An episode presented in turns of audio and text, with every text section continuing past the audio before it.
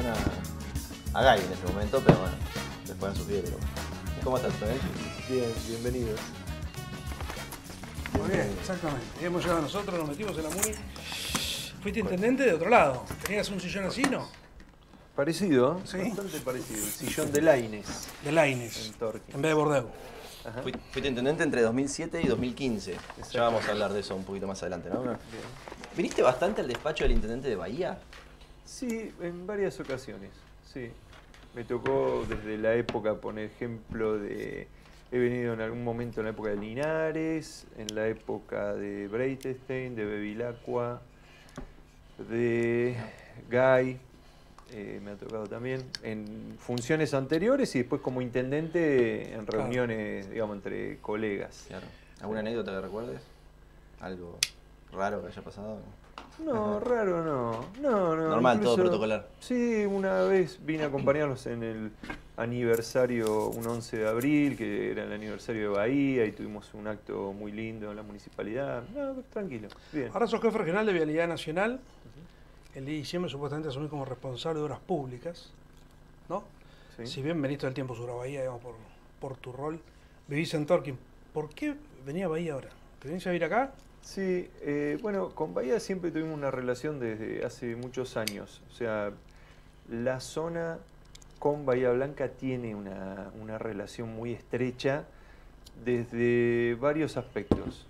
Algunos económicos, comerciales, culturales. Bahía es un centro de atracción, eh, eh, las eh, carreras terciarias y universitarias. En el caso mío, bueno, primero, mis hijos nacieron todos en Bahía Blanca.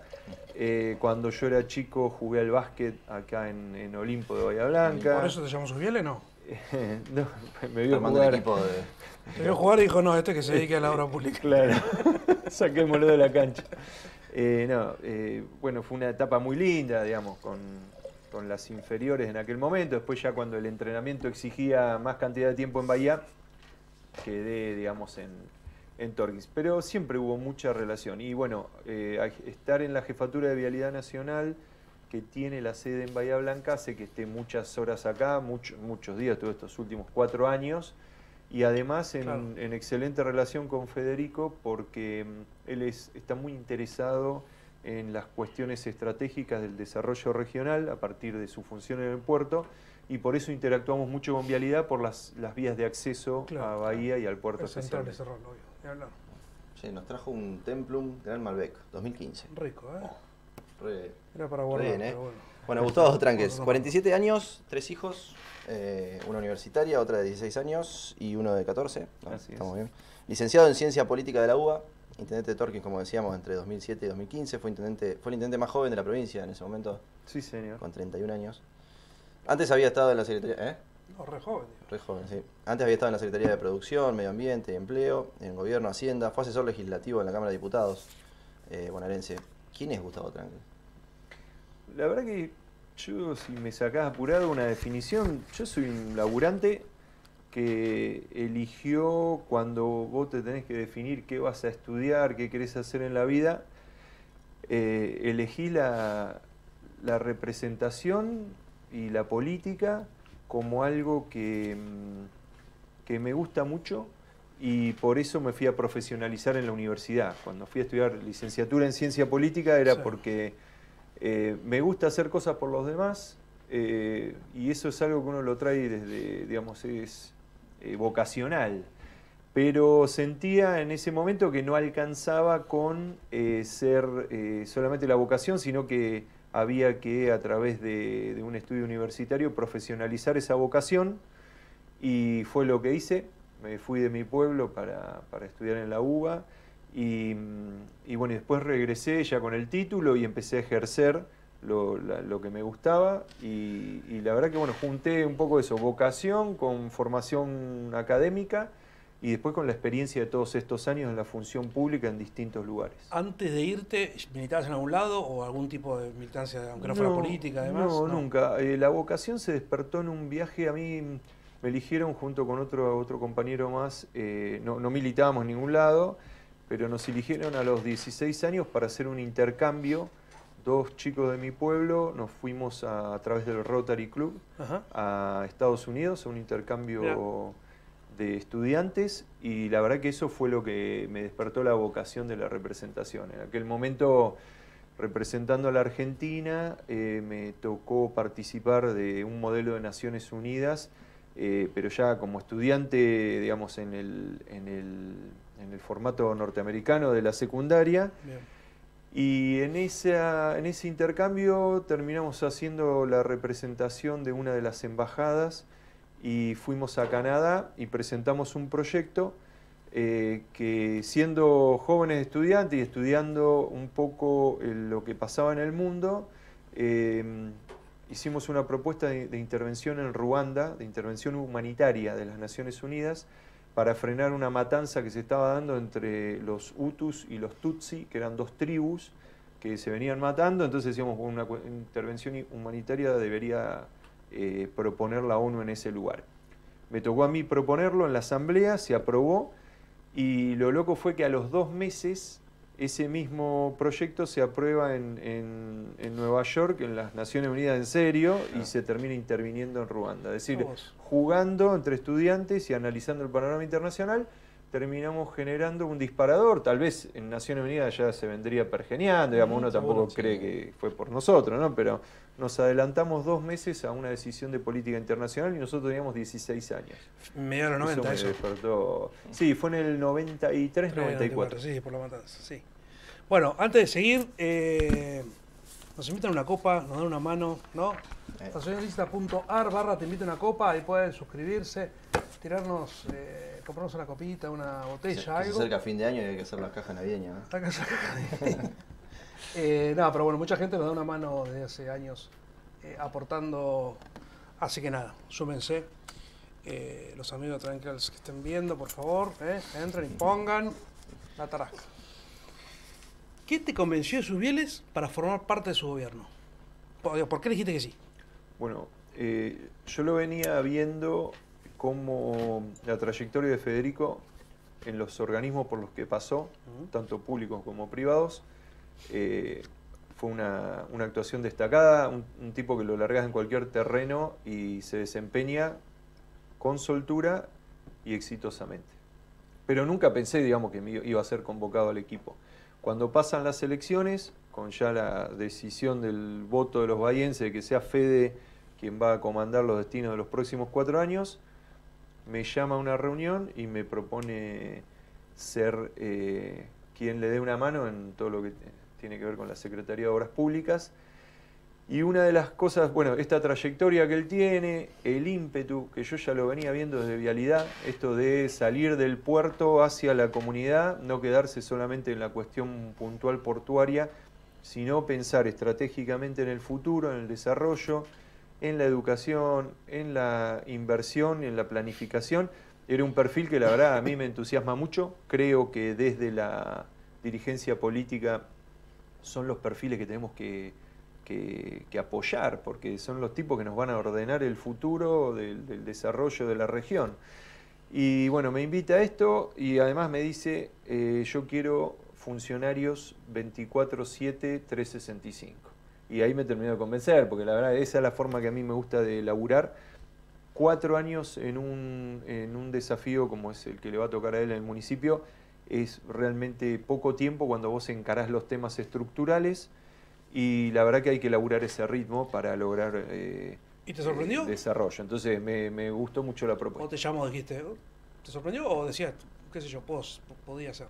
Eh, no, nunca lo había pensado. Yo venía laburando en vialidad y la verdad que sí, dispuesto a ayudarlo desde ahí.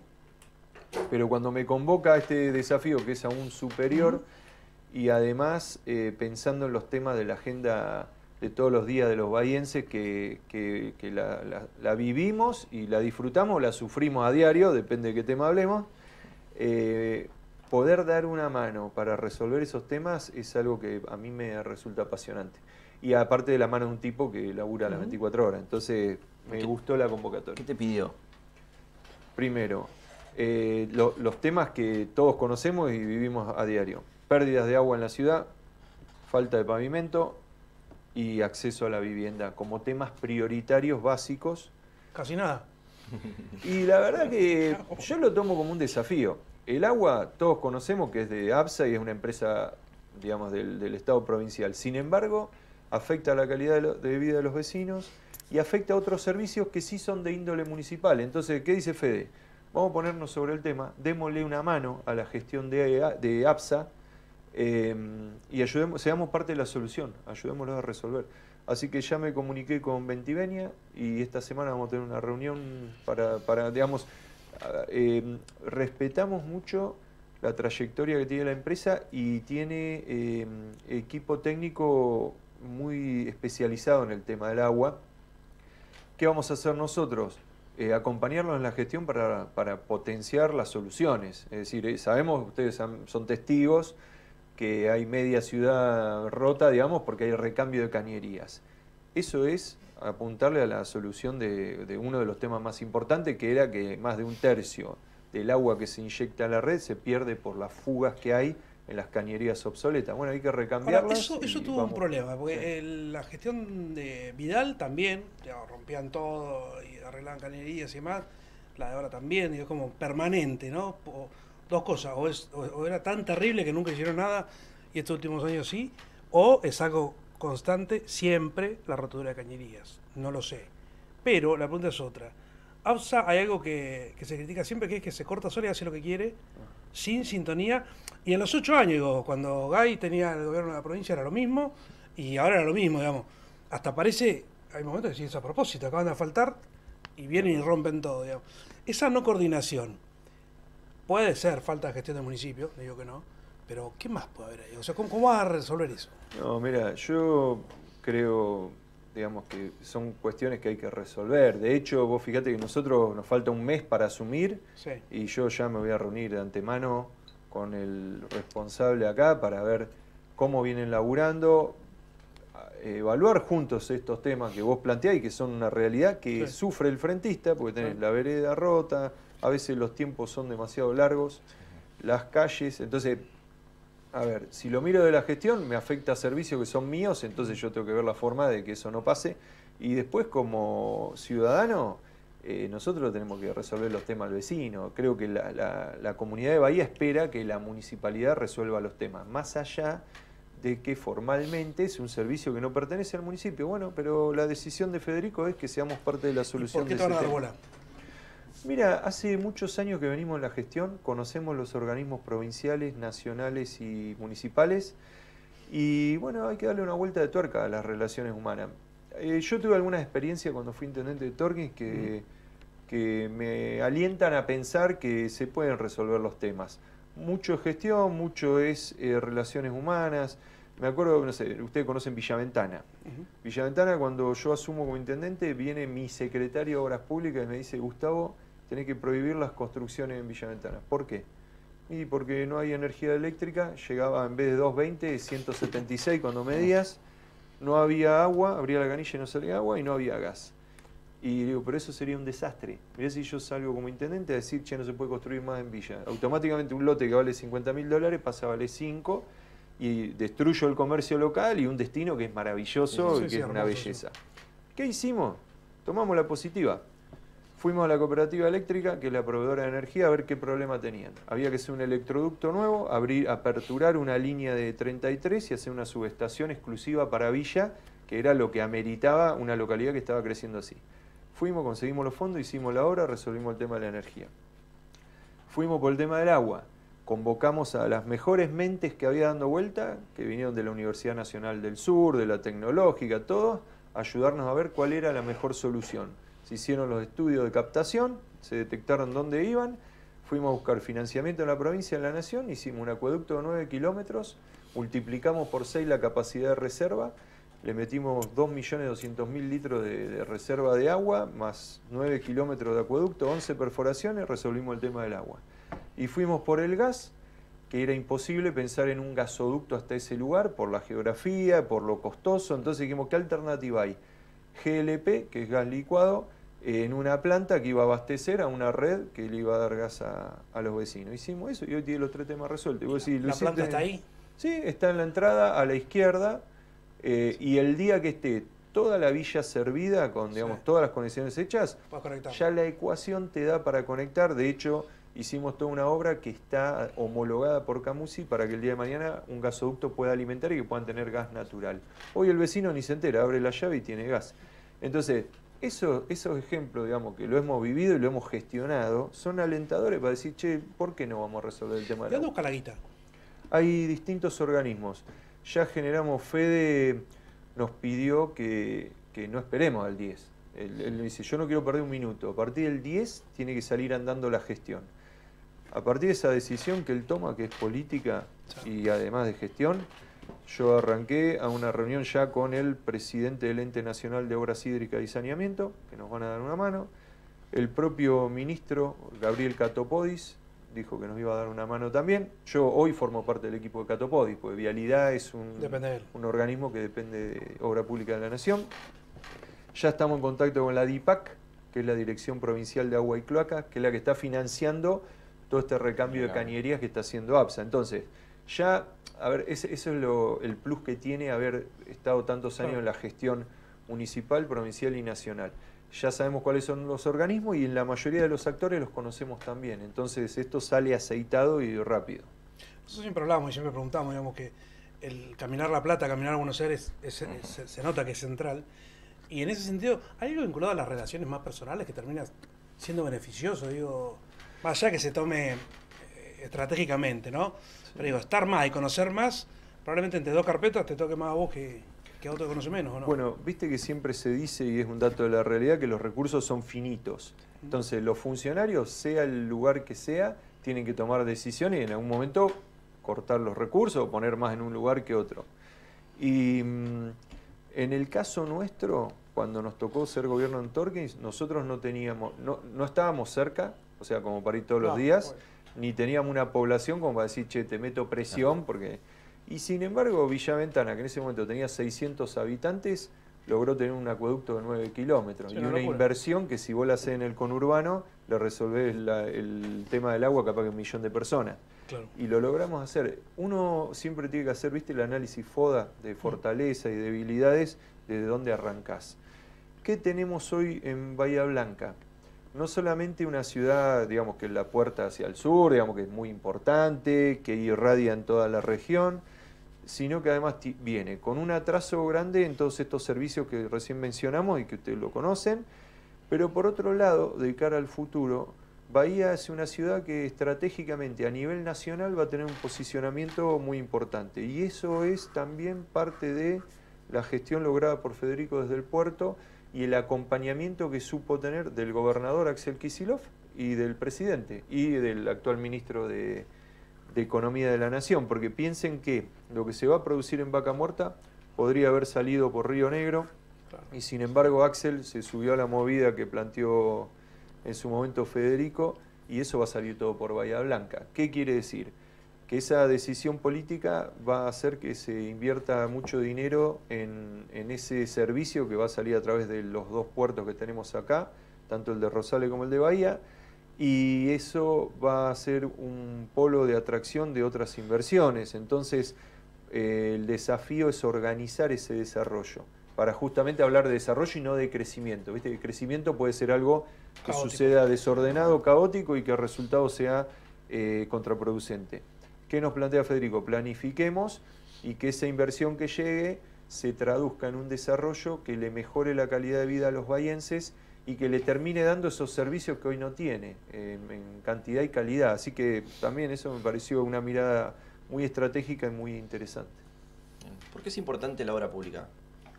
Porque es la que permite, o sea, como la entendemos nosotros, es la que, eh, primera, te mejora la calidad de vida del frentista y segundo, le abre oportunidades al frentista. Si nosotros llegamos, por ejemplo, a tierras que hoy son ociosas por tener problemas de regularización dominial y que además están alejadas y no tiene servicio, le metemos obra pública, le llevamos el agua, la energía eléctrica y el gas y lo transformamos en lotes con servicios, eh, transformamos ese, esa tierra ociosa en la posibilidad de que una familia tenga su vivienda propia y que tenga calidad de vida y dignidad. Entonces, a partir de ahí eh, generas una barriada, pueden em, aparecer em, eh, comercio, digamos, se, se generan oportunidades. Para mí, la obra pública hay que apuntarla a eso, a, a multiplicar las posibilidades que el vecino tiene naturalmente eh, y con un Estado presente eso se transforma en calidad de vida. Mira que más ayer en el discurso, en el, perdón, en el debate, dijo que iba a distribuir como dos millones de lotes, algo así. A Bahía solamente le toca algo de eso, ¿no? Mira, eh, por eso nosotros tenemos que estar muy afinados en la gestión con la provincia y con la nación. Eh, lo que ¿no? plantea Massa, sí, eh, sinceramente y de, de corazón te digo esto, más allá de que uno participa políticamente en el espacio del justicialismo, ojalá que gane Massa porque la concepción que tiene eh, coincide plenamente con esta visión que tiene Fede para Bahía, que tiene Axel para la provincia, y que además todo eso que estamos construyendo hoy, eh, si bien es, eh, digamos, en abstracto, porque nosotros lo estamos planificándolo, se puede derrumbar, digamos, si gana Milei, porque tiene otra concepción. Lo que dice Milei es que el mercado es el que tiene que mandar hacia dónde va a ir el- la inversión. Y cuando eso sucede, los que vivimos en el interior del, del país eh, siempre quedamos rezagados. Las grandes inversiones se hacen en Puerto Madero, en, en- en Capital Sí. Federal, donde hay una tasa de recupero importante de lo que el inversor invierte. Acá en el interior, si no está el Estado anticipándonos, anticipándose y, y preparando el, el terreno, es muy difícil. Es imposible, ¿viste? Mi ley plantea la obra pública privada, Sí. eh, que lo raro es que no se dé, porque si fuera un negocio realmente rentable, me imagino a los privados estarían Claro. jodiendo, digamos, para hacer cosas. Bueno, mira, en una entrevista Catopois dice algo que está muy bueno. Eh, hoy no está prohibido que lo hagan los privados. Claro. ¿Por qué no lo hacen? Eso digo. Porque no es rentable. Entonces, los más perjudicados somos nosotros, los del interior del, del país. Acá no van a venir a hacer la autopista que necesitamos de acceso a Bahía. Claro. O porque si no ya lo hubiesen hecho. Y ahí está el Estado remando para que eso Para que se se- haga. Che, ¿y tiene algo de razón mi ley cuando dice que la obra pública es la caja de donde meten la mano los políticos para robar? Lo que pasa que a ver, estuvo bien más ayer porque le dijo, bueno, vos sos un funcionario público, no podés hacer un comentario de eso a la ligera. Si tenés datos, vamos y denunciá. Y la verdad que esa instancia nunca llega, entonces eh, me Bueno, pero hay, es- denuncias por corrupción en la obra pública. Sí, está bien que las haya y que si alguien tiene un problema de eso, digamos que la justicia arroje luz. Eh, a mí eso es algo que eh, siempre en lo personal fue un estereotipo contra el que me tocó luchar. Claro. Pensá que yo cuando decido estudiar ciencia política y vuelvo a mi pueblo, ¿qué te dicen los padres de tus amigos? ¿Vos qué vas a estudiar? Abogacía, qué bueno, vas a ser abogado. ¿Vos? Medicina, qué bueno, vas a ser eh, médico. ¿Y vos, Gustavito, qué vas a estudiar? Me decían. Ciencia política, uh, vas a ser chorro. Y la verdad que yo tenía las mismas ganas de estudiar que mi amigo abogado, que mi amigo médico. Y sin embargo, por elegir una profesión, que además es una ciencia, yo estudié ciencia política, digamos, ya tiene ese mote, digamos, que es negativo, como si uno... Nadie va a la universidad para, para prepararse para robar, digamos. Yo La- lo la- hice por vocación. La elegiste en una época complicada igual, ¿no? También, Porque sí, contra fin- todo. de los 90. Hemos Claro. tenido clases en, en- en la- en las calles, cuando había que luchar con, digamos, que quería eh, en su momento Bueno, arancelar. No, mira, a mí me tocó la de López Murphy. ah, porque Eh, estás en la secundaria con el anterior. Claro, con López Murphy que eh, en la época de la Rúa y él anuncia que iba a arancelar las Sí, sí. universidades. Así que me tocó toda esa lucha. Bueno, eh, esa lucha lo- que- se, la toma como simbólica de, la salida de López Murphy del gobierno, ¿no? Sí, Claro, eh, donde anunció eso creo que fue el detonante para que se vaya. Ahora, la obra pública nunca tarda lo que dicen. O sea, te dicen, che, esto va a tardar dos meses, que uno piensa que lo programó alguien que sabe, y que sabe que va a tardar dos meses. Nunca tarda dos meses y tarda ni siquiera el doble, tres, cuatro, cinco veces más, o a veces peor todavía. Y encima termina saliendo dos, tres, cuatro, cinco veces más de lo que se presupuestó. Acá y en todos lados, todas las obras públicas. ¿Por qué pasa eso? Bueno, está bueno que me lo preguntes, porque no pasa así. O sea, eh, puede, puede pasar con una gran cantidad de obras, pero yo tengo ejemplos de obras que se planificaron, incluso se terminaron antes de tiempo. ¿Son mayoría esas? Mm, habría Te que dicen, ver. vamos a hacer- vamos a cortar esta no, calle. No, no, capaz que no son las mayoría, pero viste, yo para no generalizar, porque mira, te doy un ejemplo concreto y con lujo de detalle. Ruta Nacional 33, kilómetro 282. Nosotros planteamos ahí, es un cruce que se llama Cruce de los Siete Primos. Está llegando a. Trenquelauquen. Ah, bien. Ruta Nacional 33, Ujú. camino a Rosario, cuando va llegando a Trenquelauquen, que está en el 302, eh, antes tenés este cruce. Eh, había que hacer una obra de alumbrado. Se planificó, se hizo, se licitó, se adjudicó al, mejor valor, digamos, al más barato. Se realizó la obra y hoy está funcionando y se terminó antes del tiempo que se había planteado. Otra obra que tenemos similar, por ejemplo, que está más cerquita para el que la quiere ir a ver, eh, cuando entras, eh, la ruta 35, que es la que viene de Santa Rosa de la Pampa para acá y entra acá en el barrio Don Ramiro, ¿sí? que después se hace la, la rotonda Sí. y la, la avenida Don Bosco, la calle Don Bosco. Eh, ese acceso se iluminó todo, también es una Sí, obra ahora. que se planificó, se hizo y se terminó. No, en pero esa rotonda lleva 20 años No, de dinamitada. la rotonda digamos. para... Sí, sí, lo ubico, para- lo, eh, pasé sí. el otro día. sí. No, no es la, digamos, es la No obra es la de obra pero mm, también son ejemplos de obra que se hicieron. Sí, y bien, ojo, pero- eh, yo entiendo lo, lo que vos decís porque pasa con un montón de obras, eh, pero no son todas. Bueno, pero es la gran mayoría, o, o hay muchas. ¿Por qué en Hay esas muchas, pasa? Bueno, eh, hay que ver varias cosas. Por ejemplo, en, la, en algunas conocidas acá, la de paso urbano, porque aparecieron interferencias principalmente que no estaban planificadas de antemano. Ahí hubo un error en el proyecto que se licita y entonces después todo lo que va apareciendo y que vos tenés que resolver te quita tiempo. ¿Te puede haber un error en semejante obra? Que la hace gente. eh, Yo imagino gente que sabe mucho del tema, ¿o no? Sí, ahí se conjugó una decisión política, digamos. Tenían que apurar a licitarla porque querían dar, hacer el anuncio y se hizo. Y la consultora que había realizado el proyecto dijo, cuidado que, digamos, quedan algunas tareas de campo, como por ejemplo cateos que se van haciendo para ver en el terreno si no hay alguna cosa que no se haya planificado en el tablero eh, cuando vos haces el proyecto. ¿Y por qué Y, más sin allá, embargo se avanzó igual. más allá del momento inflacionario, por qué siempre la obra pública termina costando más? Bueno, para un, un ejemplo puede ser eso, que es eh, errores de decisiones Sí, políticas. aunque no conocés lo que hay abajo y- sí, sí. o a veces técnico, porque también los técnicos se equivocan. ¿Mm? O a veces cuestiones de, por ejemplo, cuando vos intervenís en zonas urbanas, hay servicios abajo que tienen eh, la localización en los planos, a veces no es demasiado precisa. Hoy vos lo georreferenciás y no hay margen de error. Eh, nosotros hemos encontrado gasoductos eh, a 5 o 6 metros de donde deberían estar. Claro, y en una obra muy apretada, eso puede significar un problema. Eh, y después el tema de la inflación es un problema para las obras. Cuando seguro. vos tenés que fijar un precio Sí, para sí. tener una- un ancla, digamos, sobre el cual laburar toda la cuestión financiera y económica, y eso varía, como nos está pasando, te complica la obra. Y entonces nominalmente, necesariamente siempre termina valiendo más, porque vos arrancás con una plata y si no vas eh, haciendo los saltos de redeterminación de precios, la empresa no podría avanzar. Entonces, eh, por eso terminan saliendo en esos casos, digamos. Puede haber un montón de ejemplos que capaz que no estamos abarcando en la conversación esta y que, que pueden surgir. Yo lo que creo es que uno, cuando mejor planifica, menos de estos problemas hay. Eh, y cuando mejor controla, menos sorpresas aparecen, digamos, en esto de los precios, los tiempos. Pero bueno. las empresas que desaparecen, ¿viste? Que te dicen, no, no, la empresa hace seis meses que no aparece un, un ñato ahí. Sí, a Ahí con- veces. ah, esto te, cuento otro, otro ejemplo personal, la Ruta Nacional 33. Ujú.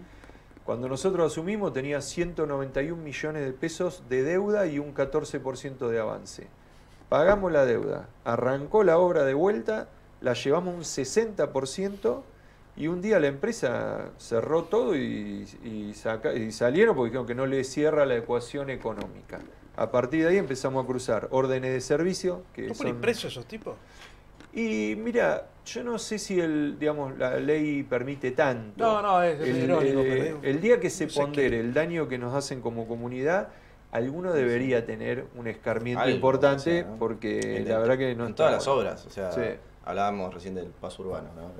Semejantes errores cuando planificabas en el inicio una obra así, eso hasta, qué sé yo, Sí. una obra en el Parque Mayo. Y vos sabés que, de- bueno, al final nadie, nadie paga por Todas, todas las se Está. Alcina, Alcina, dos cuadras. Que hizo, que hizo Menezes, creo que lo hizo. ajá. Eh, iba a tardar, no sé, seis meses, tardó tres años. Sí. Estoy exagerando, pero. Sí, ahí, ahí no, no sé qué lo pa- pasó puntualmente, pero ponen esto de la 33. Eh, porque además otra cosa, siempre el punching ball es el político que Siempre. está de turno, ¿viste? siempre, sí. Eh, y entonces te dicen, ¿por qué no terminan las obras? Y la verdad que nosotros estamos haciendo todo el caminito que hay que hacer, administrativo y ya legal, porque ya lo intimamos por carta documento, a que retome los trabajos o le rescindimos el contrato. Y, y como no lo retomaron, eh, elevamos un informe para rescindir el contrato. No es poca cosa, porque en una obra de ese tamaño, ninguna empresa... Te la- conseguir otro, sí, Ninguna sí. empresa va a decir, bueno, listo, me voy y levantan las máquinas y se va. Van a meter eh, amparos judiciales, Ah, no, digamos, la van a judicializar y entonces ahí ya sale de- del ámbito de lo que vos podés llegar a negociar eh, para reiniciar la obra. Por eso es el, el final menos deseado, pero no nos tembló el pulso a la hora de decir, che, bueno, vamos a rescindir el contrato, porque yo quiero terminar la obra. A ver, Ahí en el Choro no murió nadie todavía. Esa es la que, que está hace años todo Mm, apagado. Desde que está en obra me parece que no. No, pero porque vos sí. sabés lo que pasó. paseo, como- claro, la antes, noche encima hacete- antes sí, Fua. pero ahora no. ahora ¿sabés andan por con qué? cuidado. Eh, no, porque, porque Sí. bajó muchísimo la velocidad. Claro. Entonces, los siniestros viales que hay no, no, no llegan a generar la muerte, digamos. Pero a partir de que se inició la obra, ¿eh? porque como es una zona de obra, es tan complejo Sí, sí, circular sí, y sí, está en ese que era paso de deterioro. hombre, por, por la Sí. duda, digamos. Dijiste. Avenida Don Bosco hace un ratito, ¿eso es un error o porque está en mente algún proyecto? No, porque uno viene de una vía jerarquizada como una ruta nacional y que Ah. generalmente desembocan en avenida, pero bueno, la calle. No, no, sé. no porque había- Sugiel ha hablado de Bueno, faltan avenidas en Bahía. Sí, bueno, Fede tiene todo un tema que lo va a desarrollar bien Rosana Becky, que es la arquitecta y magíster que se va a encargar del desarrollo del planeamiento, que eso es otro tema que es muy interesante, Claro. que es la ciudad que se viene, eh, y cómo dentro de ese planeamiento está jerarquizar determinadas vías de acceso y de cruce de la ciudad. Hoy, hoy tiene serias limitaciones la ciudad para ser atravesada, que tiene que ser estudiado, y por eso Fede lo que puso es un plazo, es decir, eh, se- segundo semestre del año que viene debería haber un master plan ya de desarrollo de Bahía, que la arquitecta Becky se está en- encargando, digamos, de convocar a todos los desarrolladores, las universidades, es decir, todas las mentes bahienses, que además hay gente muy, muy Sí, inteligente para convocar, eh, juntos pensando y consensuando la bahía del futuro. Entonces, a partir de eso, eh, nosotros podemos desarrollar la obra pública que Claro. acompañe esa planificación y que ya quede como algo establecido y consensuado para los gobiernos que vengan después que puedan seguir en la, la misma Y lógica. te sirve a vos para priorizar obras y demás, Exactamente. ¿no? Porque si no, Sí, señor. no sabes para dónde salir. Tenemos, la, tenemos más de la mitad de la ciudad con calles de tierra, ¿no? Sí. ¿Se puede asfaltar posta a gran escala? ¿O vamos a, siempre vamos a tener ese porcentaje? Vamos a tener siempre No, mitad? Porque no, La ciudad eh, crece y. El, el desafío es que, se- que todo eso se mejore, si no, uno, lo- los que andamos en esto y nos gusta la gestión, el desafío es cambiar esos números. Eh, entonces, y aparte es uno de los temas que Fede pone como prioridad sobre la mesa. Eh, vos decís, bueno, es conseguir plata y arrancar, y no tan fácil. A ver. Acá hay un, un master plan del año 1972 de Bahía Blanca, donde se había estudiado lo- las cuencas que tiene Bahía, las pendientes, para ver hacia dónde se conduce el agua. En más de 51 años estamos, ¿no? Hablando. Sí, una locura. Eh, hay muchas calles que cambiaron el, la- la- no solo la fisonomía, sino el, el nivel de la calle, porque de tanto circular, como pasa, viste, esos, esos caminos de campo que vos pasás y el alambre está allá arriba porque se fue erosionando con el paso del tiempo.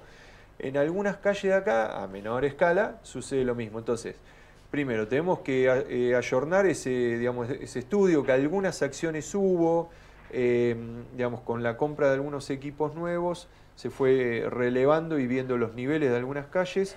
Nosotros tenemos que profundizar eso porque cualquier error en los niveles después te genera problema aguas abajo, con anegamientos, inundaciones. Claro, claro, Entonces, primero tenemos que cerciorarnos de eso. Una vez que eso está listo, cordón cuneta, que sirve para el frentista, para que pueda nivelar la vereda, la bajada del auto, del, del garaje, todos esos, esos temas se solucionan, eh, incorporando el tema de las bajadas para gente con dificultad en la motric- motricidad.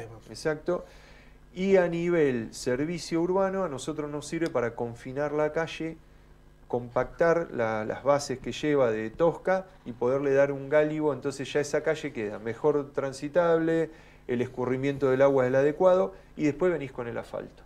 Eh, bueno, eh, no, toda la ciudad está igual. En algunos lugares eso, ya se hizo, avanzaremos con el asfalto y en otras arrancaremos. ¿Qué calles que tienen eh, desagüe de agua y otras que no? Deberían, vos decís em, las bocas de tormenta, claro, porque hay lugares donde eh, los niveles ya no dan para sacar.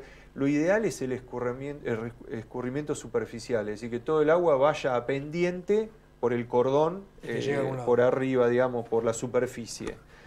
Cuando vos tenés que apelar a esas tuberías es porque no tenés otra forma de sacar el agua, entonces ah. la bajás a un ducto y ahí canalizás hacia un lugar más bajo donde puedas llevar el agua. Eh, es la última opción. ¿Por qué? Porque eso lleva un mantenimiento, le entra mugre, se tapa. Eh, muchas veces eh, uno puede, se hace un estudio de la recurrencia de las lluvias y la intensidad para saber cómo dimensionar en una superficie digamos, que, tenga esa cuenca, cómo dimensionar las cañerías que tenés que poner. Pero eso eh, tiene un estudio de recurrencia que se establece a veces en 5 años, 10 años, 50 años. Cuando viene una lluvia fuera de ese rango, colapsa y también genera, digamos, una fuera de servicio del sistema, es decir, se pasa por arriba del agua y termina inundándote igual. Entonces, Em, es el, último escenario de la obra querido, digamos. Uno tiene que tratar de canalizar todo por la superficie. Ah, sos jefe de vialidad desde 2020, ¿no? Sí. Eh, ¿Qué tanto te llaman los intendentes para apurar obras? Por eh, ejemplo, te, ha llamado? Sí, hemos hablado. Yo la verdad que en eso tengo que destacar, primero porque me tomaban como un par. Entonces, eh, te entendés enseguida, porque cuando te llaman, che, la luz del acceso, vos ya sabés. Y, entonces, y aparte porque somos de la zona y, a mí me gusta andar y conocemos las rutas y, las distintas localidades.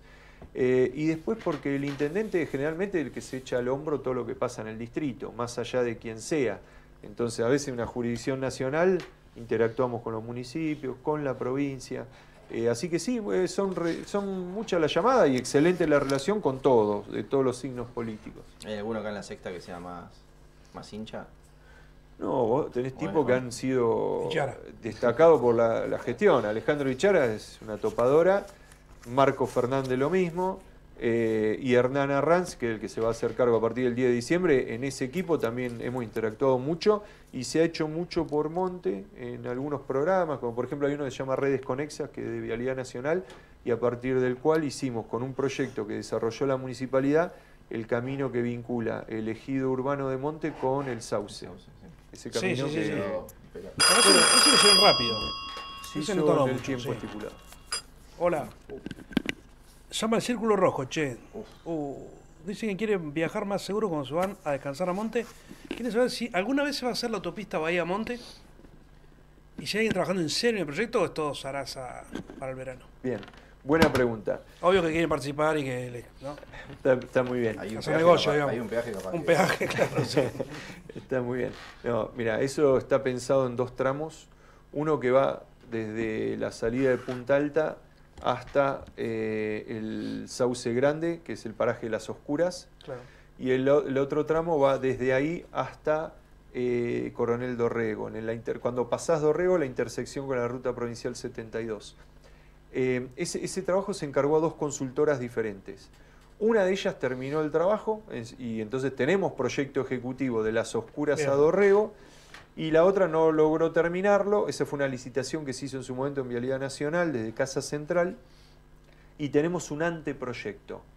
¿Qué es lo que hicimos ahora nosotros? Fede nos pidió que resolvamos el tema del acceso al puerto y la llegada desde la Ruta Nacional 3 a Bahía eh, por ese sector. Entonces, salimos a buscar a través de la DINAPREI, que es la Dirección Nacional de Preinversión, los fondos para poder eh, hacer el proyecto ejecutivo de esa autopista que enlace el paso de la Ruta Nacional 3 por Bahía de esa zona, la salida del puerto y este anteproyecto que va hasta las oscuras lo lleve a nivel de proyecto ejecutivo.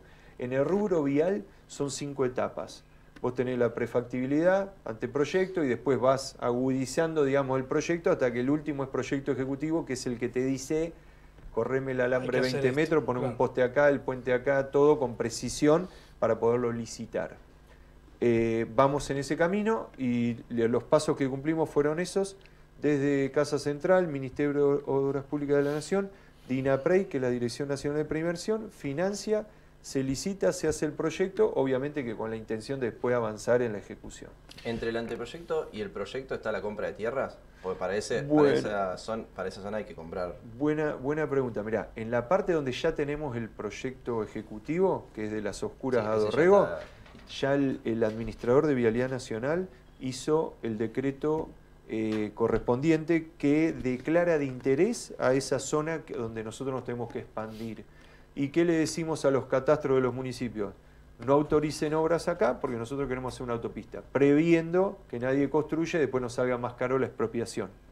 Generalmente no se llega a expropiación, se hace un convenio de advenimiento que es un acuerdo entre vialidad y el frentista, se paga un valor razonable de mercado y entonces generalmente no se llega a expropiar, que es un trámite mucho más rápido porque es de común acuerdo. Entonces, Es se cede la tierra, es una compra, Claro. se cede la tierra, se corre el alambre y se arranca con la obra. Claro, pero eso es entre el anteproyecto y el proyecto. Esto que decir que consiguen financiamiento para Eh, transformar el mira, proyecto. no, eh, en realidad va todo marchando medio junto, porque a veces vialidad, por ejemplo, eh, eh, ha habido épocas donde salió a expropiar y después el proyecto no se hizo. De hecho, Claro. acá en Bahía tenés varios lotes de antiguas trazas que se compraron Y no se hicieron. y no se hicieron. Y en estos otros casos, entonces la idea es ir llevándolo donde vos ves que tenés casi el proyecto ejecutivo, que ya tenés definido los márgenes de la tierra que vas a necesitar y de los intercambiadores, que son los puentes que digamos, amerita que vos te metas más adentro de los campos de los frentistas. Cuando tenés eso y tenés eh, en vista que el presupuesto siguiente generalmente hay partida para eso, eh, vas por, la, por, lo- por el advenimiento y empezás a comprar la tierra. El, digo, proyecto popularmente se lo, se lo plantea en términos de ir a la playa, ¿no? de ir a monte más rápido, más seguro, a Pehuenco y demás. ¿De vialidad se piensa de ese lado o se piensa en una, una cuestión eh, de infraestructura productiva, digamos? ¿De, de dónde...? Se evalúa todo, se evalúa, por ejemplo, nosotros tenemos censos de tránsito, eh, de cantidad y Bien. tipo de tránsito. La tipología también es un, un insumo a la hora de hacer los proyectos. Vos tenés que ver cuántos vehículos vienen para ver qué trazas es y el peso para saber de qué material la vas a construir. Entonces se tiene en cuenta eso y por supuesto que eh, toda esta cuestión, digamos que todo, digamos, principalmente Bahía con Monte tiene esta relación en el verano, que es Claro. un pico Sí, muy sí. alto de demanda y que después baja, pero después durante todo el año tenés la producción de los campos que que van saliendo. Entonces es mixto el uso y la llegada a Bahía, que es un tema a resolver, además porque el, el puerto de Bahía Blanca tiene estipulado que en los próximos 15 años va a triplicar la capacidad de la carga que está sacando. Entonces necesariamente un tema a abordar son los accesos y eso Fede ya lo, lo tiene en la cabeza desde hace tiempo y lo ha Claro. expresado en todos Y es Ruta ámbitos. 3 encima, nada más, digamos. Ruta puerto- 3 y después tenés una portuaria que no es muy conocida, que se llama 252 y que son 11 kilómetros, en realidad 14 en Ah, total. la 51. No. No, 252 que sale del... eh, ¿Viste cuando vos doblás en el triángulo por la 3? Antes de llegar al Guanaco, hay un tramo que sigue y va al puerto. Esa es la 252. Ah, ok. Ahí Da la vuelta ser. por el puerto, el puente Bien. de la Niña, Claro. y sale después por la avenida 18 de Bien. julio. Bien, bien, bien. bien. Tomá un poco de vino que no, no te Sí, dejamos. o de agua te- también. Te estamos taladrando, no te dejamos. Eh, Aristimuño, el intendente de Punta Alta, el intendente electo, el otro día acá en el programa dijo que hay que pensar en clave regional. Eh, ¿Te parece que ahora que por ahí en la sexta hay más intendentes de un color político, bueno, todas las inversiones que supuestamente van a venir, eh, ¿te parece que de una vez por todas el sudoeste puede, puede plantearse como un bloque para reclamar cosas, pedir fondos? Sí, es una gran oportunidad. Eh, nosotros no somos fundacionales, es decir, no, no arranca la historia el 10 de diciembre. Eh, pero sí, si tenemos claro lo que plantea Rodrigo, que también es un tipo muy valioso para la política y la gestión, lo demostró desde el puerto de Coronel Rosales y yo creo que va a ser una gran intendencia. Tiene este concepto muy claro. Federico lo está impulsando desde hace tiempo ya con las universidades, que es otra gran herramienta que tiene Bahía Blanca. Tiene universidades que son realmente un lujo y que hay que incorporarlas a esa masa crítica que hay que generar. la, del sur, la tecnológica, la del sudoeste, tienen un recorrido ya en temas de esto. De hecho, Federico encargó el año pasado el estudio de las cadenas de valor de toda la región, pensando en, este, en esta inversión y en este desarrollo que se viene. Y ahí participaron los intendentes de la zona, las universidades y también organismos, digamos, que entienden y quieren participar, digamos, en ese pensamiento sobre el desarrollo. Tiene que ver con la educación, con preparar a la gente para lo que se viene y tiene que ver con el desarrollo de la obra pública también. Eh, así que creo que es una gran oportunidad. ¿Por qué te digo que no somos fundacionales? Porque anteriormente alguna otra camada de dirigentes pensó en la ley de desarrollo del sudeste bonaerense, mm. que me parece que es excelente, nos da el marco para después adentro eh, dibujar un montón de, de, políticas específicas para el sudeste que tiene un gran potencial. Vos acá, por ejemplo, si querés hablar de turismo, tenés en un radio de una hora de viaje, sierras, playas, pero además de, calidad, digamos, un entorno serrano muy bonito, playas que son las más extensas de, la, del, tal vez del país, eh, con calidad de servicios, con la temperatura del agua que siempre se destaca por la corriente, que, digamos que es mucho más agradable que, que si vas más al norte o más al sur. Tenés lagunas y tenés termas. Eh, y además llanuras. O sea, tenés eh, opciones que eh, ninguna otra comarca en el país te las da en un radio de tan, tan cortito, digamos. Entonces, a nivel turístico ahí tenés un potencial gigantesco. Tenés un aeropuerto con capacidad para vuelos, si querés, internacionales. Em, tenés vías férreas, tenés acceso por rutas nacionales y provinciales. La verdad que eh, estratégicamente estamos en un lugar muy importante. Ahora, viste, igual es, cierto, todas las camadas de dirigentes hablan mucho del sudoeste, mucho, y todo el mundo habla, ¿viste? Eh, ¿Por qué todo dice después da, pasa poco? Y, otra cosa, vos que venís de, de Torques, hay, viste, como una soberbia de, Bahía en términos generales, dirigenciales, eh, en relación al, al, resto de las ciudades, como tomándola como, no digo patio trasero o algo así, digamos eh, ¿Eso se siente del interior o no? Eh, sinceramente no, porque hay una relación, yo te diría, hasta fraternal. a ver, nuestros chicos, la mayoría se forma en Bahía Blanca y vuelve al pueblo y, ya queda una relación. Eh, mucha gente de Bahía, vos salís, hablas y es de la zona y se mm. vino a vivir a Bahía. Entonces, no, yo la verdad que no, no, la veo así. Y de hecho, bueno, hace muy poquito, el miércoles pasado, en un acto que hubo muy importante, em, Federico planteó el tema de que Bahía va a tener esa mirada regional, que si algo de eso sucedía, digamos, va a ser mucho más fraternal. Y me parece, bueno, Bahía tiene un gran empuje en la zona, digamos, hay cosas que cualitativamente aportan mucho. Eh, nadie desconoce que Bahía tiene el 40% del padrón electoral, digamos, entonces es muy, muy importante el peso de ese sentido y, además por todo esto que decíamos, por tener el puerto de aguas profundas más importante del país, por tener el aeropuerto, por tener unas casas de alto estudio, además prestigiosas, eh, está bueno, digamos, que se interactúe con la, con la región. ¿Y ahí te parece que el proyecto de UPSO fue importante y es importante en esta, esta regionalización del, del sudoeste? Sí, es importante que las casas de altos estudios no se queden solamente en los claustros académicos, sino que salgan a transformar la realidad si no, no tendría sentido todo lo que estudiamos, lo que pasamos por la universidad. Entonces, me parece que esa devolución a la comunidad está muy buena eh, y aparte está bueno tener gente que esté pensando en el desarrollo mientras otros nos dedicamos a las urgencias y a resolver los temas de todos los días. Para mí, que, que Fede esté pensando en una en una área de una agencia de desarrollo, la verdad que me, me da un respaldo muy importante porque en unos meses vamos a tener, digamos, un norte a donde apuntarle con la obra, mientras vamos, vamos arreglando la pérdida de agua y viendo cómo ordenamos lo que está. Exacto. ¿Arrancó tu transición?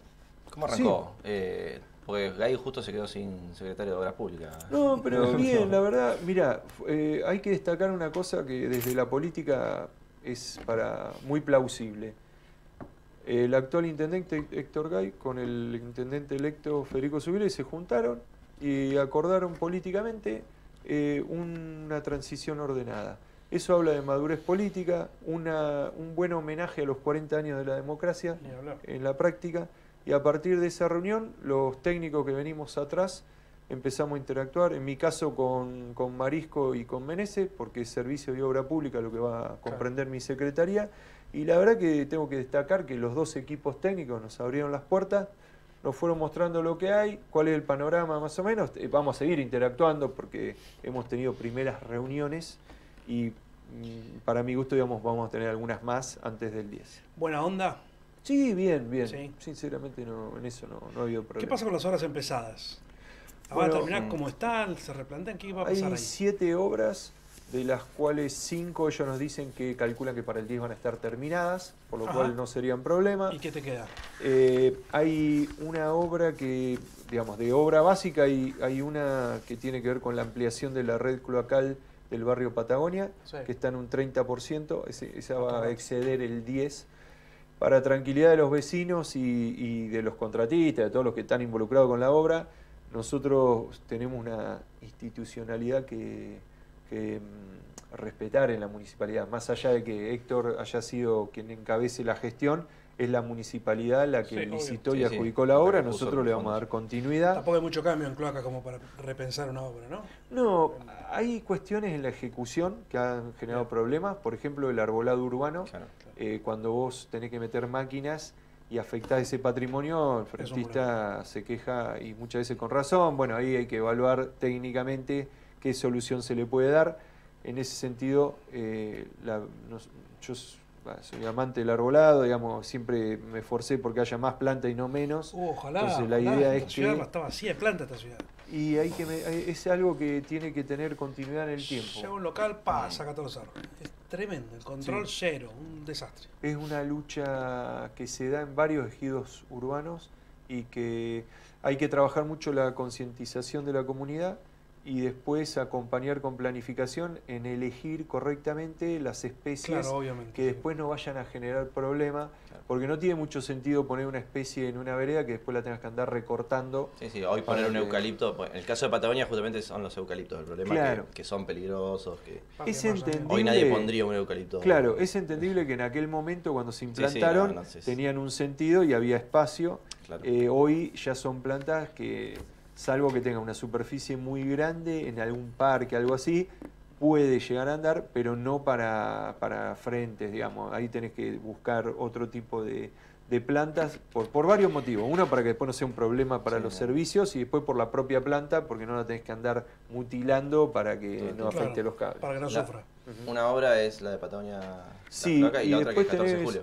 Eh, claro, que bueno, se supone que va a estar un poquito más en, en el tiempo que va de, de ejecución. El resto, ellos lo que nos dicen es que para el 10 van a estar terminadas, así que No, bueno, de Parque Ojalá. Independencia, que no va a estar terminada.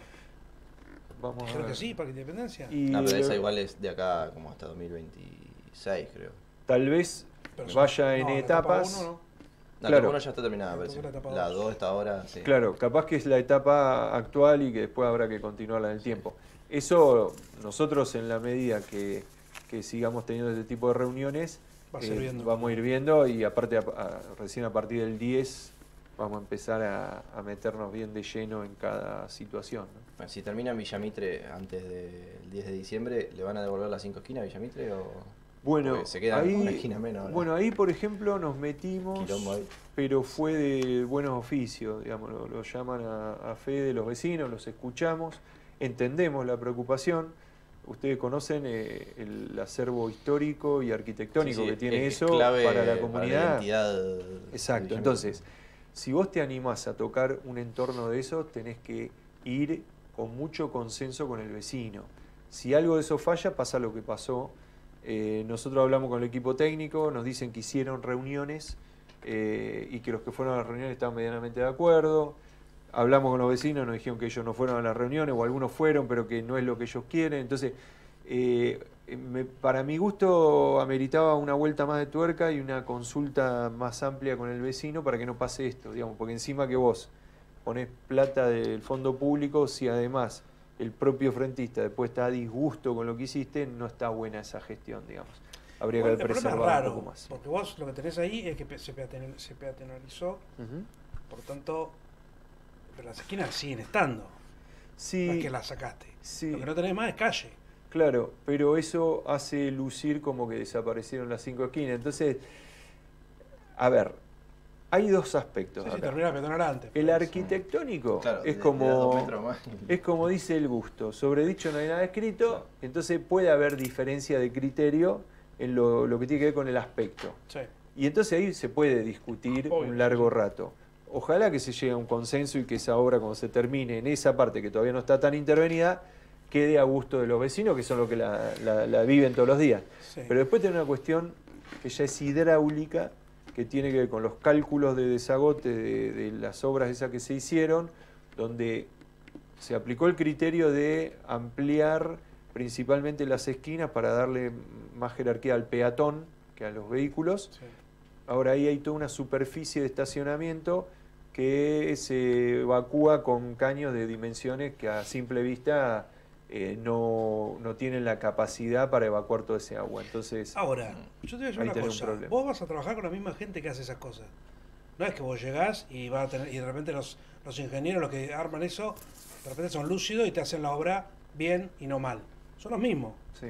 Digo, porque vos decís, si es Marisco el que decidió poner el caño más chiquito, no, no, no, creo, no digamos. tenía ni idea. Entonces, el que armó el proyecto es el tipo que está en la MUNI, que es la gente que va a laburar con vos.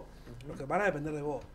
¿Cómo vas a hacer para poder estar en todos los detalles, esos, y los de terminación de obra? Que también tienes un problema, porque la terminación es un desastre siempre. Buena pregunta. Mira, primero eh, yo fui siempre de andar mucho en la obra. Es Bien. decir, yo sé que llega una escala donde es imposible estar en todas las obras, pero sí darle la impronta al equipo. Es decir, yo valoro que los que diseñaron se animaron a intervenir en un espacio público. El tema es que de los errores hay que aprender, hay que ir al territorio Bien. y hay que incorporar. Muchas veces los equipos de arquitectos se esfuerzan mucho en el aspecto, digamos, de, de cómo va a quedar, pero a veces hay que eh, tener un complemento de la parte de ingeniería hidráulica Claro. para dimensionar bien lo que después a vos te va a quedar agradable a la vista, pero que sea Que funcione, funcional. claro. A ver, los vecinos nos mostraban los videos con 5 barra 6 centímetros de eh, eh, milímetros de lluvia y todo eso saturado y Claro. colapsado. Entonces, no está bueno que pase eso. Eso hay que remediarlo y son cuestiones técnicas, digamos, ya no, no- pasa, digamos, esto de, de- te puede gustar o no, pero la rejilla tiene que tener las dimensiones adecuadas para que ese agua fluya.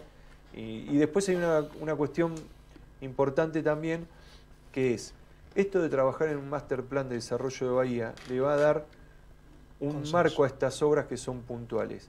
Vos podés achicar una calzada como se hizo ahí para darle más al peatón. Sí. Pero antes tenés que analizar que esa arteria era utilizada por el tránsito para, para cruzar por el barrio y mucho del propio barrio, digamos, para entrar, eh, digamos, para salir en este caso. Y cuando vos vas a hacer eso tenés que ver por dónde vas a canalizar ese tránsito que necesariamente lo tenés, es decir, no desaparece, Sí, por no, algún lado tiene no que van ir. a dejar de cruzar la Es- ciudad por ahí. claro, entonces- convierten en peatones rápidamente. ¿Qué, qué tenés que hacer? O jerarquizar otra vía para desviar el tránsito por ahí y después sí trabajá, si querés obstruir con estas obras, una, una vía que eh, es muy usada por los vecinos. Bueno, todo eso tiene que ser parte de un plan más grande donde la circulación esté analizada de antemano y después sí, si querés, intervenimos en una cuadra específica, pero teniendo toda la red ya estudiada y jerarquizada. Subiere plantea que la, la cuestión de la búsqueda de consenso, la charla, la charla de como del trabajo, este, por ejemplo, en Villa Mitre, de la necesidad de mucho consenso con muchas instituciones, con mucha gente. Que probablemente el gobierno de Gay no estaba muy acostumbrado a hacer eso, eh, a mayor o menor medida. Eh, y el otro día le preguntábamos, digo, tanta búsqueda de consenso y tanta. eh, ¿no, no te va a alentizar un montón todo lo que quieras hacer? Porque a veces eso- tenés que. Sí, por eso es importante que haya un equipo dedicado a eso, a la planificación, Claro, al, al- al Y consenso, más al a lo- y yo me voy a dedicar más a la ejecución y a resolver temas que no ameritan, digamos, tanta, digamos, tanto consenso porque son necesarios, digamos, hay que desarrollar la, la red cloacal y hay que desarrollarla, digamos, eh, está bien, hay que interactuar porque, digamos, conociendo la gestión uno sabe que vos tenés la necesidad, la relevás, hacer el proyecto, pero después la prefactibilidad la tiene que aprobar APSA, Claro. los recursos hay que ver todo lo que quiere hacer Fede y abordar todos estos temas de tantos años atrás es imposible desde el presupuesto municipal solamente, porque tardaríamos mucho tiempo. Entonces tenemos que salir a buscar fuentes de financiamiento provinciales y nacionales, incluso en algunos casos pueden ser organismos internacionales también. Eh, vamos a ejercitar toda esa gestión para que las obras vengan en mayor cantidad, en mayor volumen en menos tiempo. Bien. Bueno, uno de los principales problemas de las obras es eh, de por qué se prolonga, supongo que es la, inflación, ¿no? ¿Cómo, cómo, se hace para hacer obras hoy con este proceso inflacionario que tenemos, con los números espantosos? Bien, eh, es una buena pregunta, pues es un tema que depende de la obra, es el grado de afectación que tiene. Nosotros, por ejemplo, de Vialidad Nacional, hicimos un sistema que se llama de redeterminación de precios que tiene saltos vinculados a, los índices nacionales oficiales que eh, tienen, vos la, obra la, la, desglosás en insumos y cada uno de esos insumos tiene un valor de referencia que en la medida que va aumentando y que ese índice digamos es em, em, valorado por el Ministerio de Economía de la Nación, nos pasa los índices y nosotros actualizamos los precios de cada insumo, el hierro, el cemento, la mano de obra. ¿Eso a los municipios se puede trasladar? Acá Gay se quejó varias veces de sí, que justamente la inflación complica un montón las obras del municipio. Se puede trasladar. El problema es cuando vos utilizás algunos insumos donde em, además de, ese, de esa inflación existen componentes especulativos vos tenés algunos insumos donde el proveedor directamente no te da el precio. No lo vende, Entonces vos decís, che, ¿cómo querés que yo licite una obra? ¿Con qué precio? Si ni siquiera me decís cuánto va a valer. Eh, y pasa, es, eso te distorsiona y sí genera problemas a la hora de querer hacer obras. Nosotros intentamos igual, en algunos casos tuvimos éxito, aparecieron oferentes, en algunos casos no, porque vos tenés limitaciones. Cuando lo que vos vas a ejecutar es con dinero público, tiene que ser transparente. Y muchas veces, eh, a ver, hay, un marco legal que el que te eh, contiene la operación. Entonces, ¿qué pasa? A veces el, proveedor dice, bueno, yo voy a hacer la obra, pero como no tengo precio de algunos insumos, le voy a poner de más por las dudas y no tener sorpresa y que después termine perdiendo plata. Y eso hace que ese, ese valor de obra esté muy por encima del precio oficial. Cuando excede, por ejemplo, en el caso nuestro, lo que estamos operando actualmente es un 22% aproximadamente del, valor oficial, ya no lo, no lo adjudicamos. Digamos, ese es como un tope que tenemos puesto eh, porque tampoco podemos adjudicar cualquier cosa. ¿Es un tope legal o un tope político? Hay, la ley provincial de obra pública establece un 20 condiciones normales y después da alguna herramienta, pero siempre tenés que justificar o eh, hablar de excepciones y la idea es trabajar en la norma y digamos no, no ir con excepción, no funcionar con excepciones, pero bueno, también... no sea la regla, no sea la excepción. Sí, porque después se distorsiona todo y no está bueno que suceda. ¿Y cómo es el vínculo con los empresarios? ¿Y cómo se puede, digo, hablaste de transparencia recién, ¿no? Mm. Y, Tato antes decía, bueno, uno de, de los espacios donde mayor se acusa de la corrupción es, la obra pública. Em, ¿Cuál es el límite entre, digo, vos conoces muchos empresarios y a veces se termina dando obras a empresarios amigos en caso de que sea eh, intencional o aquellos que realmente laburan bien? ¿no? Y es re raro el, el sesgo, ese análisis de a quién darle la obra.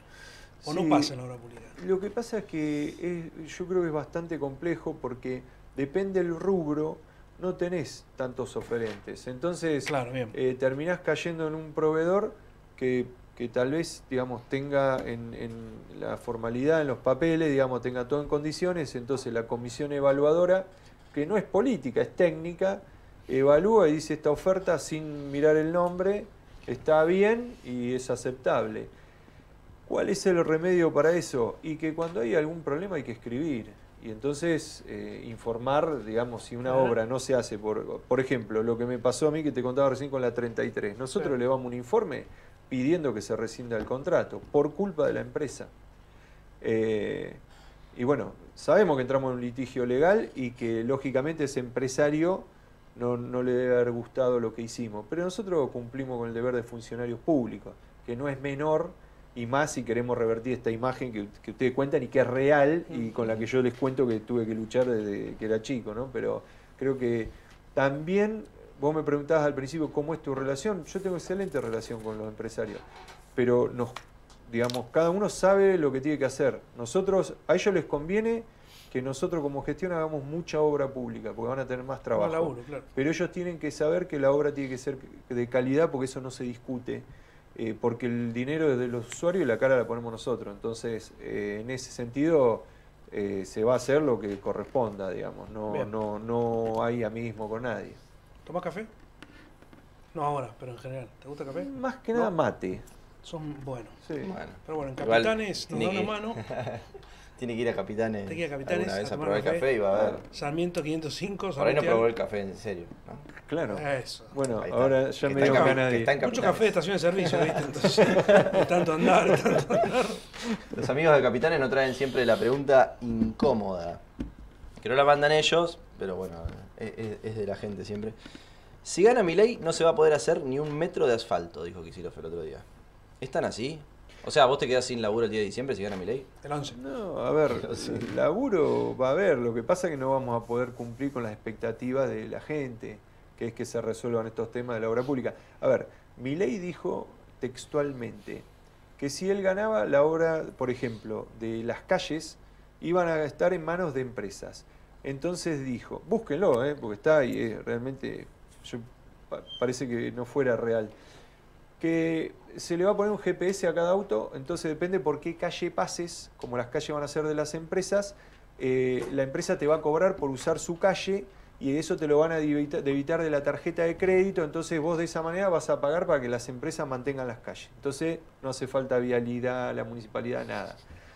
Y la verdad que, eh, sinceramente, digamos, es una visión muy de, de- capital federal, de, barrio acomodado de capital federal y un desconocimiento de los pueblos del interior y de las Claro, ciudades claro. del interior. Sería impracticable. Si no lo hubiese visto y escuchado, eh, y si lo googlean lo encuentran, eh, pareciera, digamos, que no, no fuera real un comentario de ese tipo. Entonces, sí, se terminaría la obra, porque él mismo lo expresó. Dicen que fuiste el intendente más joven de la provincia, fuiste con 31 años. ¿Qué valor le das a la experiencia? Está bueno que haya jóvenes, ¿no? Sí, mira, Sabes mucho más ahora, seguramente. Hubo dos cosas. Nosotros, a mí me tocó ser el intendente más joven de la provincia y después, por una cuestión generacional, armé el gabinete más joven de la provincia de Buenos Aires. Eh, entonces, ¿qué pasó? Convoqué, por ejemplo, en ese momento de contadora a una chica que había sido medalla de honor de la Universidad Nacional del Sur. Un lujo, eh, como persona y como profesional. 26 años de edad. Ella reemplazó al contador municipal que tenía 32 años de experiencia. Es decir, la experiencia de él era mayor que la edad de la contadora que yo puse nueva. ¿Qué hicimos con ese contador? Lo dejamos dentro del equipo, asesorando. Y entonces le metimos tecnología, informática, todo a la gestión municipal, en este caso puntualmente a- a- al- a la contaduría, pero con la experiencia de un hombre que tenía mucho para enseñarnos Muchísimo. y que de hecho fue una- un muy lindo intercambio ahí generacional, estaban muy piola las reuniones, eh, uno desplegaba, no sé, digamos, si ustedes alcanzaron a ver lo que se usaba antiguamente en contaduría, que se pegaban hojas y, Sí, sí, y sí. venía con el lápiz y la calculadora y hojas y hojas en, en papel y, y- y la contadora nueva con la, Con la con tablet. tablet Sí, y bueno. venía y, y te tiraba lo que vos quieras en segundos. Y la verdad que estaba bueno y me parece que eso también, yo creo que ahí el ímpetu de los jóvenes de querer transformar el mundo y la capacidad de laburar horas y horas y horas sin parar y la experiencia de los que ya caminaron ese, digamos, por, por estas, estas calles, está bueno. Creo que los equipos tienen que tener las dos. ¿Y te cosas. parece que eras muy joven cuando asumiste? ¿Hubieras tenido otra... Hiciste cagada, digamos, en el medio mientras aprendías? No, nos animamos a hacer cosas como lo de Villaventana. Fíjate que el Claro, concepto del que me viene a decir era una persona mayor y me dice prohibí las obras. Y claro, yo digo, no, a ver, vamos a transformar Villa y lo hicimos. Eh, por tener un ejemplo, después eh, nos animamos a hacer cosas, por ejemplo, eh, dijimos, bueno, vamos a hacia las normas ISO en el municipio. Las normas ISO, ISO, viste, te dan eh, transparencia en la gestión, digamos. eh, Estándares de calidad, sí. Exactamente. ¿Qué hicimos? Certificamos directrices de calidad en la gestión municipal. Fuimos uno de los ocho primeros municipios a nivel nacional en lograrlo. Y al- en el 2014 fuimos elegidos como la gestión local modelo de la provincia de Buenos Aires. Y la verdad que eso fue por animarnos a hacer cosas innovadoras y creo que la juventud tuvo mucho que ver con eso y la formación académica de los que formaban parte del equipo También. también empujó. Sí, sí. ¿Y cuál fue la primera piña que recibiste como intendente? O del Estado mismo, anda que Eh, pensaste que llegaba de tal forma y de golpe Está el Estado. te encontraste con el Estado. Mira, la verdad que yo encontré, y tengo que destacarlo, muy buena gente en el Estado, eh, que me ayudó, me ayudó a resolver temas. Un ejemplo, cuando estábamos con el gas, que queríamos eh, eh, largar con la obra, era un financiamiento de un organismo provincial. Eh, vos en la, provincia tenés tres organismos de control, que es la, la Asesoría General de Gobierno, el, Honorable Tribunal de Cuentas, y hay una parte del Ministerio de, de- de Economía que también es como una triple auditoría que existe. Y mm, entonces este expediente tenía que pasar de Economía a Tribunal de Cuentas. Entonces yo llamaba todos los días por el expediente y me dice, bueno, acá ya está listo, está aprobado. Bien, ¿y ahora qué hay que hacer? No, ahora lo vamos a meter en el sistema de correo interno, tiene que bajar y cruzar al otro edificio. Ajá, ¿y cuánto calculás que puede? Y dice, para la semana que viene está. Y le digo, te hago una pregunta. Yo siendo el intendente, ¿puedo ir a retirar ese expediente? ¿Me hago cargo, te firmo y cruzar la calle y entregarlo en el otro edificio? Si vos te haces responsable del expediente, sí. Salimos a las 3 de la mañana de Torkins, llegamos a las 9 de la mañana al ministerio, pusimos la baliza, paramos en doble fila porque estaba lleno de autos, se quedó la persona que manejaba, yo bajé, agarré el expediente, firmé que lo retiraba, crucé la calle, lo entregué, lo subimos al auto y nos volvimos a Torkins. Hice 1200 kilómetros, pero nos ahorramos una semana de tiempo en esa obra que ya había demorado mucho tiempo y, queríamos maximizar. Eh, nada, es muy loco, quedó como una anécdota, pero es eso de animarte a vencer la, Hacer la eso- burocracia. Eso con todos los expedientes es complicado. Sí, pero bueno, esto era muy puntual Sí, y eso. la gente lo estaba esperando y, y, bueno, nada, nosotros... Bueno, y ese capaz día, que ese eso... día estaba bueno agarrar la ruta y bueno, y salió. No sé si estaba bueno, pero lo, le- lo hicimos y Claro. volvimos y qué sé yo. Eso capaz que tiene que ver con la juventud. Claro. Claro. Sí. Animarse. En aquel momento, en 2007, decías que la política estaba denostada. Esa es una, una frase que usaste. Y que por eso te metía, digamos. ¿Cómo está la política hoy? Bueno, yo ¿Sigue creo derrotada? que seguimos con algunos problemas. Me, me gusta mucho cuando veo jóvenes en la política que se meten, porque la verdad que si queremos cambiar esa visión, tiene que haber chicos que vengan y se sumen. Y los pibes siempre vienen, la inmensa mayoría, con buenas intenciones. Entonces, para mí son bienvenidos a la política. Y cuando ves reuniones donde confluyen la gente de muchos años que vivió épocas, digamos, duras de nuestro país y que siguen participando, y vos decís, che, qué bueno, y con, juntarlo con un pibe y ese trasvase generacional de experiencia, eh, a mí me entusiasma mucho. A ver, la política, yo soy un defensor de la política porque creo que es la- una actividad muy noble y que es la que nos ayuda a organizarnos como comunidad. Entonces tiene, un- tiene que tener una jerarquía y un valor eh, muy grande, porque no es poca cosa. Eh, así como uno valora un buen médico o Sí, un sí, buen sí. abogado, un buen profesional, tendríamos que valorar a los buenos políticos, que hay muchos.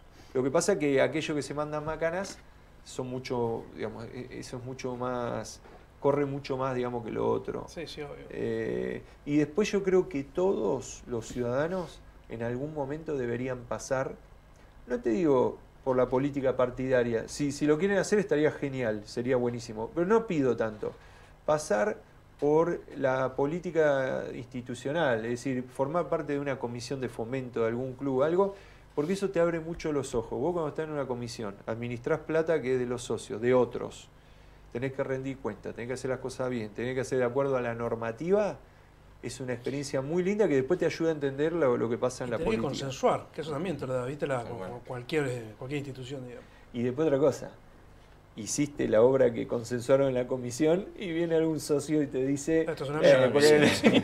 a ver, A mí nadie me avisó. entonces está bueno el ejercicio porque después lo traspolás al Estado y es lo que muchas veces Claro, nos pasa. claro. Por más que vos te esfuerces, muchas veces Eso sí. críticas Claro. Obvio. y después se mezcla después la, la cuestión político-partidaria que no deja de estar presente y que a veces es ingrata porque por ahí Vos hiciste todo lo que tenía que hacer, pero te pegan igual. Claro. ¿Qué, qué hiciste vos para que no se denoste a la política? Bueno, primero, la elegí por vocación. Segundo, dije con ir a la unidad básica y militar no alcanza, me tengo que preparar académicamente. Me fui a estudiar, me desarraigué de mi pueblo para ir a, a estudiar a un lugar que considero que es, es de excelencia como la UBA. Volví a mi pueblo a aplicar lo que había estudiado y mi primer... Yo no tenía ningún contacto político, ¿eh? yo era, venía de una familia de laburantes, eh, de comercio, digamos, todo, toda mi familia, digamos, cero relación con la política. Entré con un currículum abajo del brazo a la municipalidad de Torquín y fui a, a presentarlo y a pedir laburo con eso. Arranqué como empleado municipal básico ¿Qué dijeron? Este ridículo que viene acá con este, con este currículum. ¿Y este qué? ¿A quién se comió? No, cuando miraron el currículum, le llamó la atención en ese momento a Gerardo Pedro Ratero, que fue intendente 14 años de Torkins, dirigente gremial, que además fue un buen, muy buen intendente. Y, mm, y me incorporó justamente buscando esa mezcla. Él tenía una gran experiencia en el gobierno, y, pero no tenía formación académica. Y me dice: Quiero que vos a- me, me- me ayudes con lo que aprendiste en la universidad y yo te voy a traspasar mi, mi experiencia de gestión. Y estuvo buenísimo ese intercambio también. Y entonces arranqué de abajo. Y entonces conozco cómo ve el empleado municipal la cosa pública. Claro. Después fui funcionario eh, municipal, después me fui a la provincia. Irte un tiempo y volver es mirar desde otro lugar y, te madura también. Eh, laburé, no- yo vengo de una familia que labura en el ámbito privado, conozco lo que pasa al privado cuando pagas los impuestos, cuando pagas las tasas, cuando no tenés servicio. Eh, entonces como que la veo desde varios lugares y siempre me entusiasmó capacitarme. En una época me tocó ser uno de los directores de Provinfondos, que es una empresa del grupo Vapro, y entonces estudié dirección profesional de empresas, soy director profesional de empresas. Es decir, siempre que me tocó ocupar algún cargo, quise ir, digamos, por la capacitación para hacer un buen papel. Creo que eso es parte, digamos, de, de qué hiciste para mejorar la política y siempre me preparé para los lugares que De me tocó hecho, ocupar. en obras públicas siempre se espera algún ingeniero o alguien que venga más del palo de la obra. Claro. Sí, Eh, bueno, pasa, ¿sabes con qué pasa también? Con los hospitales. A veces vos decís, che, Mm. el secretario de salud tiene que ser un médico. Y no necesariamente. Capaz Vos podés ser un de excelente médico, pero tenés que administrar una empresa de salud o un Sí. órgano de salud que amerita cosas. de otras cosas. En la obra pasa lo mismo. Valoro mucho a los ingenieros, en lo de ellos son. a ver, a- aparte aprendo Sí, de sí, ellos obvio, todo obvio, el tiempo, obvio. pero Fede me convoca porque quiere meter gestión y necesitaba gente que tenga experiencia y que conozca los pasillos de La Plata, los pasillos de Buenos Aires y a los funcionarios con los que vamos a tener que interactuar. Vamos a tocar a Torkins. Sergio Bordoni, actual intendente de Torkins. Eh, vos perdiste en 2015 con él. Sí. Él era de Juntos por el Cambio, Sí. ¿no? Eh, Él te acusa de tema de corrupción, te plantea el pago de cifras irregulares en obras públicas, sobreprecio. ¿Qué hay en todo eso? Bueno, no hubo nada, digamos. Fue una campaña que, de hecho, cuando viene la pandemia, después de. A ver, porque fue medio en general esa campaña. ¿Vos te acordás que, digamos, todos los que militaban en Cambiemos acusaban a lo del frente de todos De de ladrones? de? La verdad que fue bastante ingrato desde el punto de vista personal. Yo, además de funcionario, soy papá y soy docente. Y, y te va a parar entre adelante de tus alumnos y con toda esa carga de la campaña donde te tratan de cualquier cosa. La verdad es que hubo una sola denuncia, una sola, después de tantas acusaciones, y que, digamos, no tuvo nada de, digamos, todo, todo lo que se decía no, no pasó. Y entonces yo, eh, cuando me pude sentar con el intendente actual, eh, no, no me podía guardar eso, porque la verdad, cuando te afecta en lo personal, entonces le pregunté si realmente él creía que yo era lo que él decía. Y la respuesta fue, estábamos en campaña. Y la verdad que para mí eh, eso no le, no le aporta a la política. Digamos, estar en campaña no te habilita a decir cualquier cualquier cosa. cosa. Ahora, él, él es reelecto y después se pasa al peronismo. Claro, Y usted tiene paso. claro. Ahí gana. Bastante inentendible. ¿Y lo, Bueno. ¿Lo votaste vos en las generales? Mira, el- yo, la pregunta. eh, yo hoy, por ejemplo, nosotros lo que estamos defendiendo es algo que, a ver, no, no es que me pasa a mí solamente, le pasó a muchos eh, radicales, digamos, que hoy van a votar a Massa y yo estoy- estamos laburando para que gane Massa, porque la verdad que eh, así hayamos estado en contra y allá, así se hayan dicho la barbaridad que se dijeron, eh, la gente eligió y yo por sobre todas las cosas soy respetuoso de la democracia. Eh, eligió que él sea el intendente y yo lo voy a ayudar, porque yo soy un ciudadano más. Ya me saqué la duda de preguntarle y él me contestó que era la campaña. Bueno, está bien. Eh, lamento, digamos, que se llegue a eso, pero yo soy muy de dejar de lado esas cosas y ponerme a laburar. Porque si no te quedas... No me gusta quedarme con rencores. Ya lo hablé y la respuesta era eso, digamos, no, no era que él tenía algo para... sino que le sirvió en la campaña y bueno, ya está. No es que va a cortar la obra de la 33. No, al contrario, mirá, eh, cuando vino la, la pandemia lo llamé y me puse a disposición, lo ayudé en un montón de temas y de hecho después estamos trabajando en un proyecto de acceso a Chasicó y, y la verdad, eh, Uh, re necesario encima. Sí. yo creo que por sobre todas las cosas vos tenés que ser un buen vecino. Después que la gente juzgue, digamos. Y aparte yo me quiero quedar tranquilo de conciencia. Yo quiero ser así, digamos, no me, no me podía ir a dormir si no teníamos esa conversación. Ya está saldado, listo, ahora hay que Otra cosa. Claro. Bueno, vamos cerrando que está. Vamos cerrando que es tarde. Che, ¿qué, qué es el poder para vos? ¿Te gusta? ¿Para qué sirve? Mira, yo creo que es, termina siendo una herramienta para transformar, el- en mi caso que me encanta la política, para transformar el mundo. Yo puedo tener las mejores intenciones, pero si no tengo poder me va a costar mucho transformar. Y el poder no es, a, ve- a veces digamos se, resume a, a lo económico, pero no siempre es lo económico. El, el voto de la gente te da poder, tiene un plazo de vencimiento, porque vos entras en un cargo por determinado tiempo, y por eso me encanta cómo lo aborda Federico, que quiere laburar las 24 horas. Me parece que hay que, ahí hay que demostrar que la gente te dio el poder y que valió la pena que te lo dé. Bueno, gracias por venir. ¿A quién invitamos acá? Apagamos todas las cámaras, chupamos un vino. Por, por ahí, ¿hacés asado vos no? Sí, ese me gusta hacer Bueno, eso. puedo hacer asado, si no está todo hacer pollo al disco. ¿Con quién podemos charlar los cuatro acá? ¿Con quién te Uh. gustaría? Y habría mucha gente. A ver, bueno, yo charlo habitualmente. Fede es un tipo que me gusta, tiene muy claro lo que quiere hacer y te, te- te pone el faro allá a seguir. Y, y no son muchos los dirigentes que eh, piensan así, digamos, con, eh, con esa, esa capacidad de decir, che, el, el futuro está allá y tenemos que caminar hacia ese faro. ¿Te escucha? Sí, sí, sí. La verdad que en eso es muy generoso, Federico. Es muy humilde. Digamos, te pide consejo, te escucha, actúa en consecuencia. Está bueno, sí. Es un líder que eh, es arrollador porque va para adelante y no para, pero cuando tiene que escuchar, escucha. Bueno, ¿quién más? Porque esa era muy obvia. Sí, eh, a ver, hay tipos muy valiosos. Eh, no sé, por ejemplo, eh, Gabriel Catopodis es un ministro que, me- que viene a reivindicar lo que vos me preguntabas recién. Mm. Un tipo que es uno de los ministros más importantes de la nación y que yo lo he ido a buscar al aeropuerto, me llama, che, voy, me buscas, y baja él con su bolsito en, en clase estándar y se sube al auto y recorre con vos toda la, la cesta, no almuerza, no para, habla con todo el mundo, habla con los intendentes, habla con el vecino, para cuando están trabajando en la ruta a hablar con los obreros. Y yo, por ejemplo, voy a Buenos Aires y el tipo a las 7 de la mañana está en el ministerio. Escuchame, cuando lo traigas, llevarlo a almorzar, pobre. Sí, ¿Eh? No para No tanto. para. Gracias por venir Gracias y éxitos un placer. en la ¿eh? gestión, en serio. Gracias.